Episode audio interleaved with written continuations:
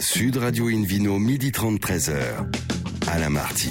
Bonjour à toutes et à tous, ravi de vous retrouver pour ce rendez-vous dominical d'Invino Sud Radio. Nous sommes délocalisés chez le caviste Nicolas, nous sommes à Paris, en 31 place de la Madeleine. Je rappelle que vous écoutez Invino Sud Radio à Vichy par exemple, tiens, sur 92.4 et qu'on peut se retrouver sur notre page Facebook Invino et notre compte Instagram Invino Sud Radio. Aujourd'hui un menu qui prêche comme d'habitude la consommation modérée et responsable avec euh, tout à l'heure Pierre Chancel, vigneron au cœur du Mont Ventoux, une bien belle région. Le Vino Quiz pour gagner un coffret Divine ici vert, œnologue expert de chef et sommelier en jouant sur invinoradio.tv. À mes côtés, comme hier, Hélène Pio, chef de rubrique au magazine Régal. Bonjour Hélène. Bonjour. Ça va Vous avez passé un bon samedi soir? Ah, écoutez, c'était génial. Vous avez festoyé avec modération aussi?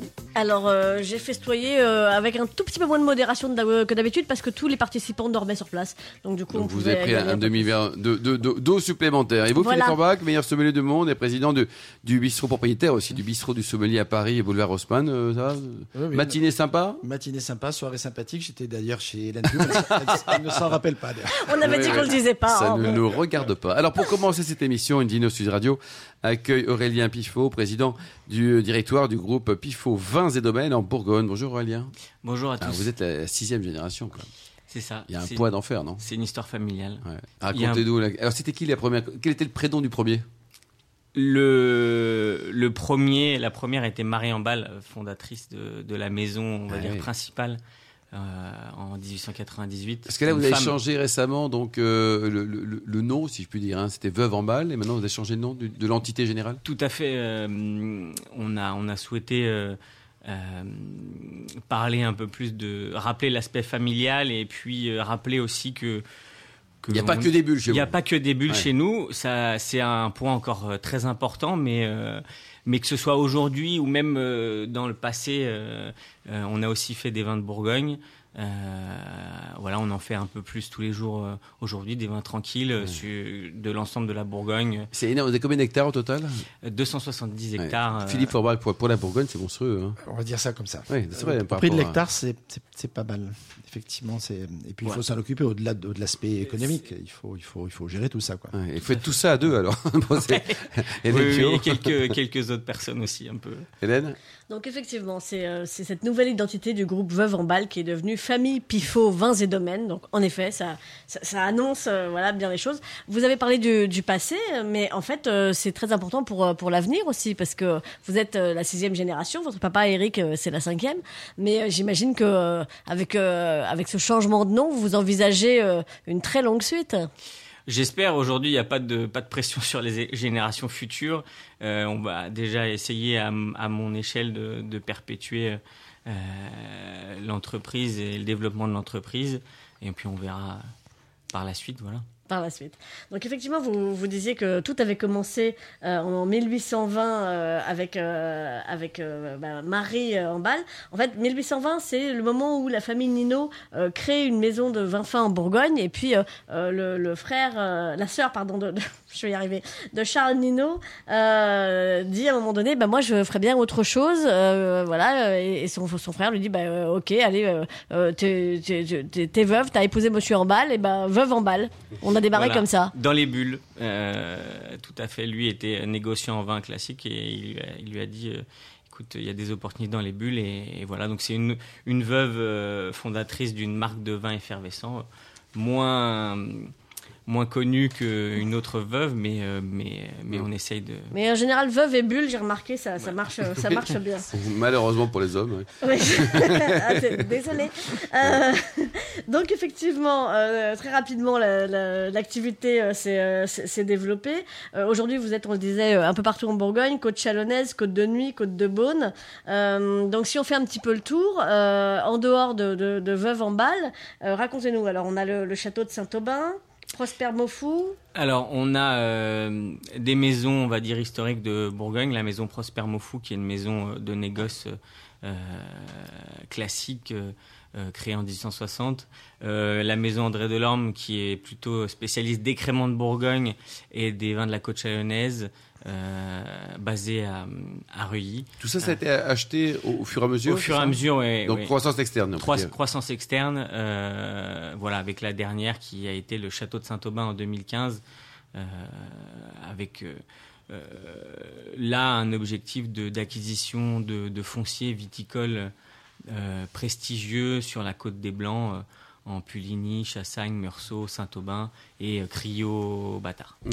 Alors, grosse activité, euh, grosse actualité sur le, château de Saint-Aubin, parce qu'il y a eu deux années de rénovation complète, et puis cet été, le château a ouvert ses portes au public. Voilà, euh, avec un gros projet no touristique. Puisqu'on a refait donc on a refait l'intérieur du château, on a créé une cuverie euh, et, un, et un lieu d'accueil euh, pour, pour les clients avec des salles de dégustation et, et, euh, un, parcours, et un parcours dans les vignes. Ah, ils doivent être jaloux, les voisins. La Puligny-Montrachet, Chassagne-Montrachet, il n'y en a plus que pour Saint-Aubin, là, maintenant. bah, il y avait quelques domaines à Saint-Aubin, mais ça restait encore confidentiel. C'est un village, pour moi, qui, qui, qui a un potentiel euh, très très intéressant avec des, terroirs euh, très proches de Puligny et Chassagne qui restent encore un petit peu plus abordables que, que ses voisins euh, un peu plus prestigieux. Et, et, on est là pour essayer de faire découvrir l'appellation. Mm. Alors, puisqu'on on parle d'abordable, ce qui est sympa si on vient vous voir au château de Saint-Aubin, c'est que les, les, premières expériences de dégustation commencent autour de 15 euros quand on connaît le prix des vins de Bourgogne. Oui, c'est. C'est plutôt abordable de découvrir pour 15 euros. Qu'est-ce qu'on peut avoir pour 15 euros si on vient chez vous? Vous avez 4 vins. Porton. Euh. non, c'est pas ça. Marceau. Non, quand même. Après, euh, il y, a, y, a, toujours le problématique des, mm. du coût du vin, mais, mais euh, on a une dégustation autour de villages de la côte de Beaune, sur des villages peut-être moins prestigieux que Chassagne, Puligny, Pomard, mais au moins une découverte. De, une introduction à la Bourgogne sur des vins régionaux comme des Hautes-Côtes, euh, qui, qui ont des, où il y a des terroirs euh, très sympas aussi. Euh, voilà, et puis après, bon pour accéder à des appellations un peu plus prestigieuses, il y a d'autres offres aussi de dégustation. Et puis alors là, le problème de la modération ne se pose pas puisqu'on peut dormir sur place. Ah il y a des chambres d'hôtes. Voilà. Aujourd'hui, il y a quatre chambres. Quatre chambres. Euh, c'est un, départ. Euh, après, euh, l'objectif est de rester dans quelque chose de à taille humaine, à l'échelle de la Bourgogne. Et cet été, il y a eu beaucoup de monde qui est venu dire bonjour?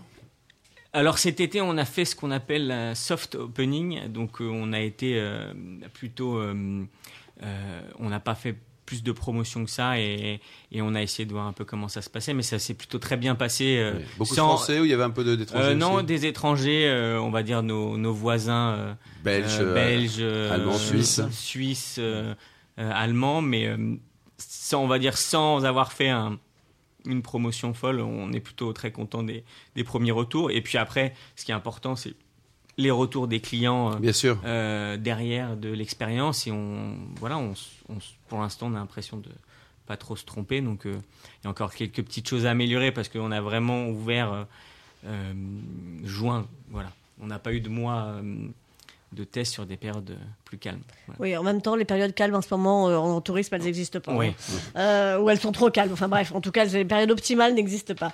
Euh, le no-tourisme dans le groupe, de toute façon, c'est quelque chose de très important parce que chez Veuve en Balle, comme chez André Delorme, il y a une grosse offre no-tourisme. je pense notamment à l'atelier de la bulle chez, chez Veuve en Balle. Tout à fait. En fait, mon père, fin des années 90, avait fait un voyage aux États-Unis. Enfin, on avait fait un voyage aux États-Unis. Il avait été Sidéré par la Napa Valley. Marqué par la Napa Valley et euh, l'offre euh, et la manière dont les Américains faisaient découvrir le vin et la, la, la qualité de l'accueil.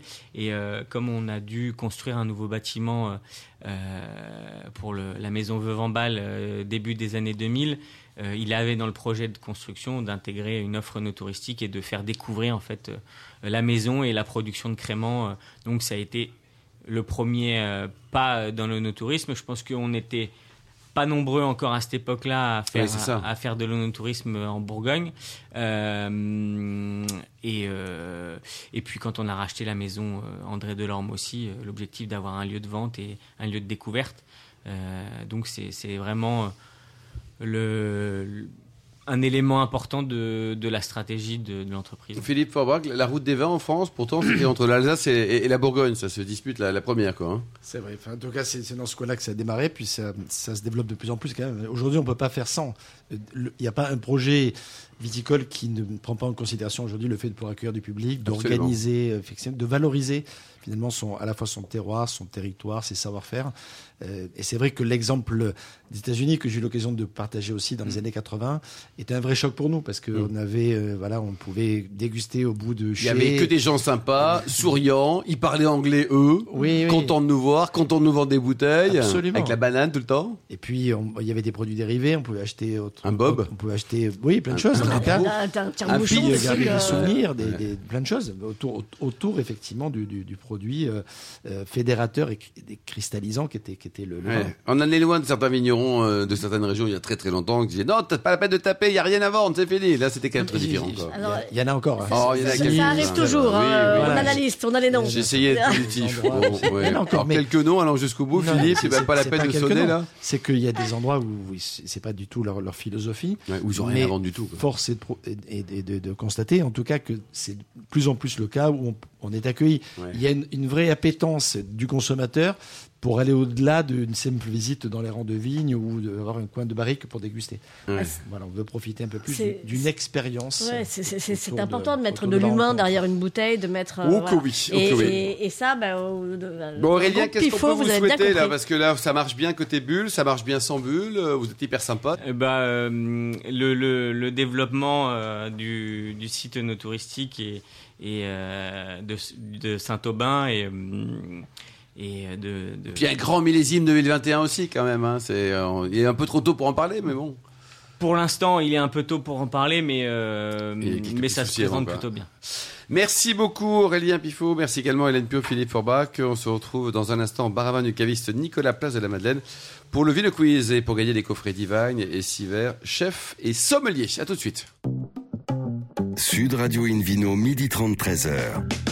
Alain Marty. Retour chez le caviste Nicolas Paris, place de la Madeleine, pour cette émission délocalisée. D'ailleurs, vous qui nous écoutez chaque week-end, n'hésitez pas à nous contacter sur notre page de Facebook, Invino, notre compte Instagram Invino, Sud Radio, pour nous indiquer vos vignerons chouchous favoris. Philippe Forbach, vous qui êtes notre chouchou également. C'est l'heure du Vino Quiz, Philippe. Et eh oui, je vous en rappelle traditionnellement le principe. Chaque semaine, nous vous posons une question sur le vin et le vainqueur gagne de très beaux cadeaux dit donc cette semaine, un coffret Divine et six verres œnologue expert de la marque Chef et Sommelier appartenant au groupe ARC, l'hiver mondial des arts de la table. Rien que ça. Voici la question du week-end. Quel est le nom du domaine viticole en appellation Côte de Bourg, appartenant à Muriel et Élie Corporandi? Réponse A, le moulin à café. Réponse B, le moulin de la Marzelle. Réponse C, le moulin à poivre. Pour y répondre et gagner, vous le souhaitez, hein, le coffret Divine et Siver, œnologue expert de la marque Chef et Sommelier. Rendez-vous toute la semaine sur le site invinoradio.tv, rubrique Vino Quiz. Merci beaucoup Philippe Forbach. Invino Sud Radio accueille maintenant par téléphone Pierre Chancel. Bonjour Pierre. Bonjour. Ah, vous êtes situé dans une région qui est juste magnifique, hein, au cœur du, Mont Ventoux. Racontez-nous votre histoire de vin. Vous avez toujours été vigneron? Euh, oui, ben, très bonne question. Ben non, pas du tout. En fait, je suis un néo-vigneron de juste 65 ans maintenant. Et euh, on a créé euh, ce domaine avec ma femme euh, il y a trois ans et demi à peu près. Et auparavant, nul n'est parfait, donc je, divise, je, dirigeais la division diabète de Sanofi. Voilà. Pour, et donc j'ai passé beaucoup de temps bah, dans un avion sur des sur des temps longs là encore, comme la vie, mais sur d'autres d'autres projets. Et à l'âge de la retraite, et on fait mon temps chez Sanofi, du coup, avec ma femme, on se sentait suffisamment d'énergie pour euh, mener euh, un projet, non pas euh, faire autre chose. Donc un projet qui fasse sens avec une logique de durabilité de transmission. Et comme on est tous les deux passionnés de vin, donc on s'est lancé dans cette, dans cette aventure. Alors fou ou sage, j'en sais rien. En tout cas, en tout cas il faut un petit peu de sous avant de démarrer tout ça quand même, hein, n'est-ce pas Pierre? Alors dites-nous pourquoi le Mont Ventoux? C'est un peu le hasard. Vous avez cherché dans d'autres régions. Vous étiez ciblé naturellement sur cette belle région? Alors, euh, ma femme est euh, d'origine marseillaise, donc on cherchait le, dans le sud. Et euh, en fait, on cherchait, on a fait l'inverse de, ce qu'on avait en tête, c'est-à-dire entrer dans un domaine qui fonctionnait déjà. Et rien qui nous convenait parce qu'on voulait surreprésenter entre guillemets la part des blancs par rapport au rouge. Et donc, il y a beaucoup de rouge, 95% si on accepte le rosé par rapport au blanc dans les côtes du Rhône ou le Vaucluse. Et là, sur le Ventoux, on est tombé amoureux de cet endroit. En ayant visité une dizaine de domaines hein, auparavant. Et parce qu'en fait, il y avait tout à faire, mais on pouvait réellement surgreffer, planter nos blancs, restructurer nos rouges et mener le projet qui nous convenait. Donc ça, c'était quand l'achat? C'était fin 2017. Fin 2017. Hélène? Alors effectivement, ce, domaine, euh, alors il n'y a pas que de la vigne, hein, puisque sur vos 30 hectares, euh, il y a 12 hectares de, bois pour, pour 14 de vignes, et puis une, très très vieille euh, bastide, effectivement, vous en parliez. Et, et, vous y avez fait des choses inhabituelles, puisque vous le disiez, vous êtes jeune vigneron, donc vous n'avez peur de rien, c'est ce qui vous caractérise, c'est l'avantage hein, de, de, de, démarrer. et c'est comme ça que vous avez décidé notamment passionné par les blancs, euh, de euh, d'y planter des cépages euh, chenin, uniblanc, tout un tas de choses qui sont pas forcément tout le temps dans la région. Bah, c'est quoi cette passion pour les blancs? Vous n'aimez pas les rouges? C'est une bonne question. Si, si, on aime les rouges, mais on aime les blancs aussi. Et donc, il y avait à la fois ce je dirais, travailler sur ce qu'on aime. Donc, on aime les blancs tendus, on aime euh, les blancs avec euh, de la profondeur. Euh, et donc, il y avait la possibilité sur ce terroir-là de, sableux, un peu argileux, très drainant, de faire quelque chose qui pouvait être magnifique. Quoi. Et aussi de se différencier tout bêtement aussi. Hein. Alors pour les rouges, pour le coup, euh, on a la chance d'avoir euh, des vieux cépages, donc on n'a rien, on n'a rien touché. Donc Syrah, Grenache, Carignan, Cinsault. Donc on a des vieux Carignans de 64 avant les clones. On a quelques vieilles Syrah, des vieux Grenaches. Donc ça c'est super et donc euh, bien sûr on fait des rouges, mais on voulait quand même marquer et amener notre patte sur sur ce terroir magnifique pour des blancs. Alors, ils viennent pas de n'importe où, vos, blancs, hein, vos, cépages blancs. Le Carignan blanc, c'est quand même Roc d'Anglade, euh, la Roussanne Guifarge. Euh, c'est sympa les endroits où vous faites vos courses, vous Alors bon, je ne sais pas si euh, y a... ça se traduit techniquement après par une super qualité du vin, mais on s'est dit, bon, tant qu'à faire et euh, et tant qu'à planter ou à surgreffer, autant aller euh, prendre des, euh, du raisin chez, bah, chez les bons, quoi. Hein. Et au minimum, on n'aura pas fait cette, on aura fait ça, quoi. Voilà. Voilà, donc les, les, les grenaches, c'est le pas de l'escalette, enfin que des, que, que, des chouettes domaines, effectivement. Grenage blanc et grenage voilà, c'est ça. C'est ça. Et alors, euh, les copains, ils vous ont dit, euh, bah vas-y, arrache ce que tu veux, replante chez toi, euh, serre-toi. Ça, se passe comment dans ces cas-là, quand on va, quand on va voir d'un autre domaine en disant, je voudrais bien, je, voudrais bien les raisins de chez toi, ça marche comment? Oui, alors bon, ça c'est plutôt le réseau de. Alors ça marche par, c'est plutôt le réseau d'opportunités, d'amis, de copains. Donc là, en l'occurrence, Rock d'Anglade dans notre projet, on s'est lancé dans, sur ce projet, mais on a euh, recruté euh, quelqu'un qui. Moi, j'ai passé un an à Suze-Larousse, viticulture et onologie, mais c'est pas pour autant qu'on est euh, un vigneron, quoi. Mais au moins, on a les points d'attention. Et donc, on a recruté un jeune bourguignon de 35 ans, euh, Barthélémy Goho, qui lui avait travaillé euh, trois ans euh, chez Rémi Pedreno Rock d'Anglade, et donc c'est comme ça qu'on a pu rentrer en contact avec Rémi, qui est un ami là maintenant, et ainsi de suite, quoi. Donc Guy Farge, pareil. Donc en fait, non, non, on n'arrive pas comme ça en disant bon tiens, je voudrais tes raisins.